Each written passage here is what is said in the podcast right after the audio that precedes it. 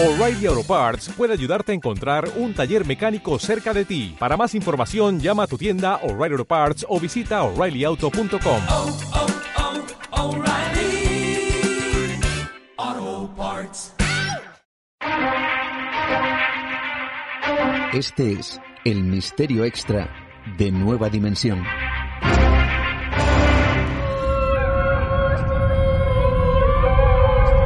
Veréis, hay sucesos que a pesar de que hayan pasado cerca de 100 años, su recuerdo sigue conmocionando.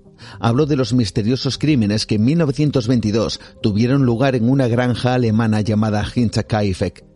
Me refiero al enigma del asesinato de todos los habitantes de aquella granja y que sigue sin ser resuelto.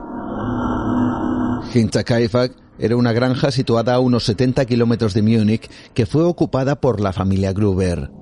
Estos eran Andreas, su esposa Cacilia, su hija, una mujer llamada Victoria, y sus nietos de dos y siete años. Todos ellos compartían vivienda junto con la ama de llaves. Desde el primer momento Andreas no congenió con los vecinos, decían de él que era tremendamente arisco e irascible. Pero más allá de esto, lo ocurrido en aquella granja comenzó con la huida precipitada de su ama de llaves. Al ser preguntada por qué se había ido con tanta prisa, explicó que la casa estaba maldita, que durante mucho tiempo había estado escuchando voces extrañas y otros ruidos, todos alrededor de la granja. Pero lo que más miedo la producía era, según su explicación, los pasos que se oían constantemente desde el ático de la casa. Mientras los Gruber, para callar los rumores, atribuyeron la reacción de la ama de llaves a algún tipo de trastorno mental. Pocos se podían imaginar que seis meses más tarde las cosas se volverían ciertamente extrañas en aquel lugar. A mediados de marzo, Andreas alertó sobre la presencia de huellas que salían del bosque, que se dirigían a la casa, pero que extrañamente no regresaban.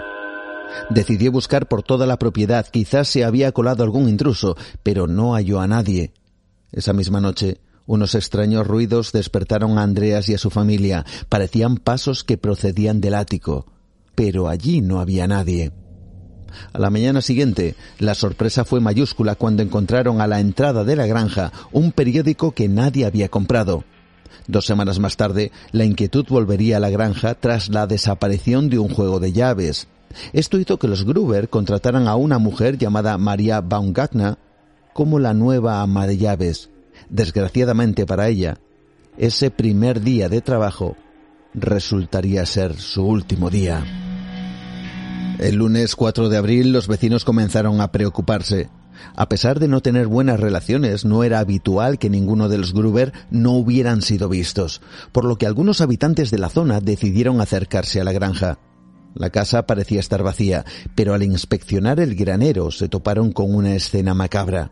Allí encontraron los cuerpos de Andreas, su esposa, su hija y su nieta de siete años. Todos habían sido asesinados a golpes con una piqueta y colocados sus cuerpos cuidadosamente para después ser cubiertos con heno. Cuando entraron en la casa la escena empeoró. La nueva ama de llaves y el pequeño Joseph, de apenas dos años, yacían muertos en sus camas, asesinados de igual forma. Inmediatamente se llamó a la policía, quien determinó algo aterrador. El asesinato se había producido el viernes anterior, pero el ganado tenía comida recién puesta y los vecinos aseguraron que de la chimenea había estado saliendo humo durante todo el fin de semana.